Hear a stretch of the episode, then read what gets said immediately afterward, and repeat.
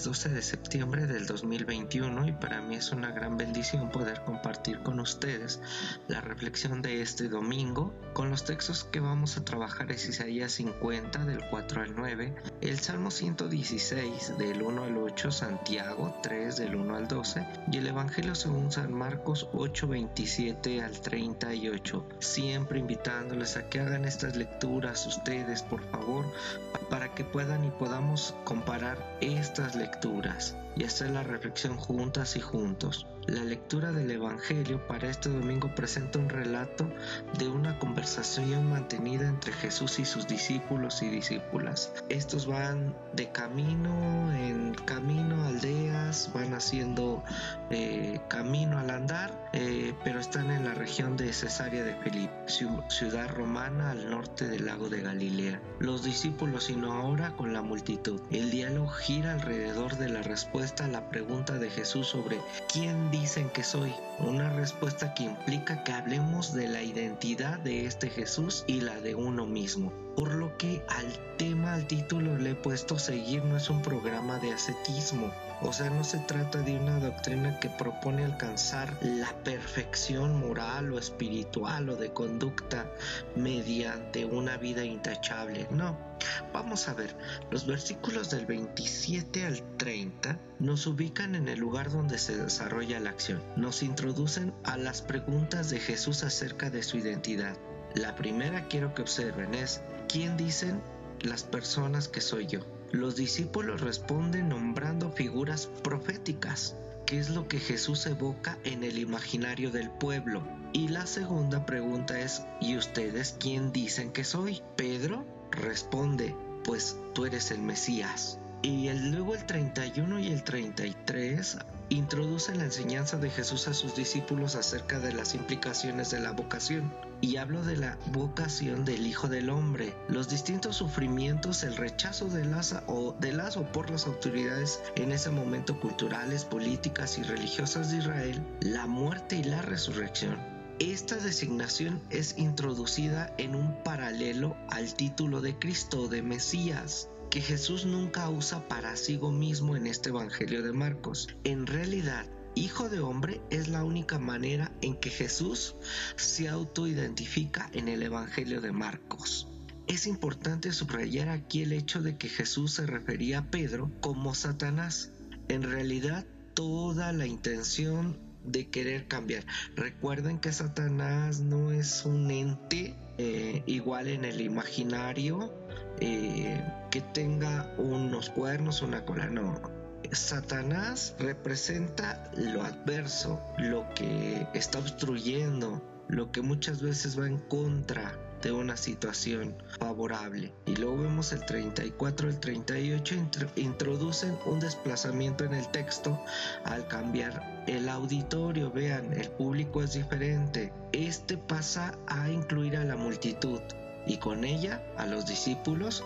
Vean el 34, sí, es el 34 parte A. Luego Jesús llamó a sus discípulos y a la multitud y les dijo, el giro del diálogo de la narrativa parece indicar que con el respecto a lo que Jesús va a decir, los discípulos se encuentran en la misma situación que el resto y en vista de las dificultades que existen para comprender esta confesión mesiánica de quién dicen que soy. Esto implica que debe también ser escuchados ahora claramente por los que van a seguir al Mesías. ¿Esto qué significa?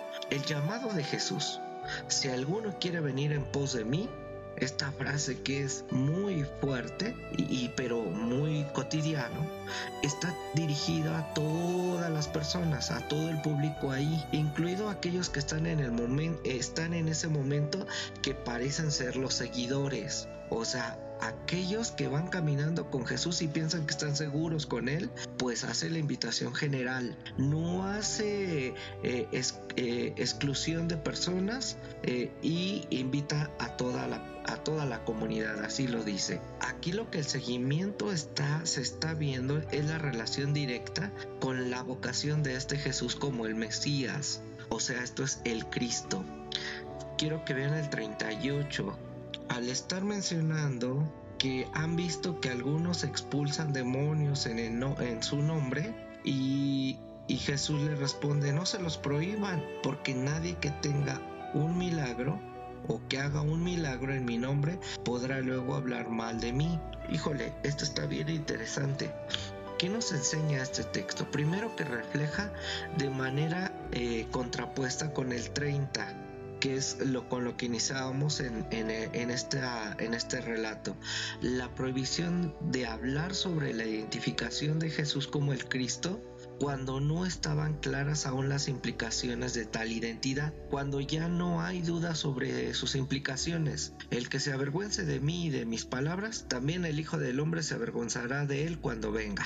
Aquella confesión de la cual no puede hablar cuando aún no la entendían, deberá llevarlos a un nuevo seguimiento de confesión, esto es, de entenderse que Él era el Cristo en la vida cotidiana, esto lo vemos en la primera, en la primera sección del relato. La prohibición de hablar sobre la identificación de Jesús como el Cristo a sus seguidores cuando no estaban claras aún las implicaciones de tal identidad.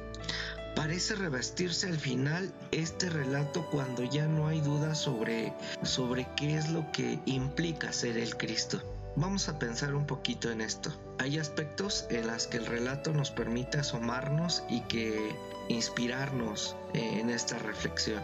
A ver, veamos. Aunque Pedro los discípulos identifiquen a Jesús como el Cristo, esto no necesariamente significa que tengan claro lo que creen y lo que hay que seguir. Existían en Israel diferentes expectativas del Mesías, es decir, que las ideas y las esperanzas acerca de las características del Cristo variaban. Así es de que no es claro en el relato cuáles eran las expectativas de Pedro, pero su reacción nos permite ver que no incluía lo que se lo que Jesús mostraba y había cosas que les gustaba a sus discípulos. En realidad Jesús les comunicó que su mira era humana, que su, realmente su propósito era demasiado humano cualquier relato previo que los seguidores o la persona en general podemos tener acerca del Cristo no puede definirse de antemano sin habernos confrontado con la vida. Y hablo de la vida vivida por Jesús, o sea, hablo de sufrimientos, rechazos, muerte de cruz, todo lo que la vida acarrea. Por eso que cuando Jesús dice que Él vino a salvar y a rescatar, esto es de que no solamente un concepto ascético de, de, eh, de interiorizar y perfeccionar la vida, no, no, no, no. Se trata de enfrentar la vida con la mayor salud posible.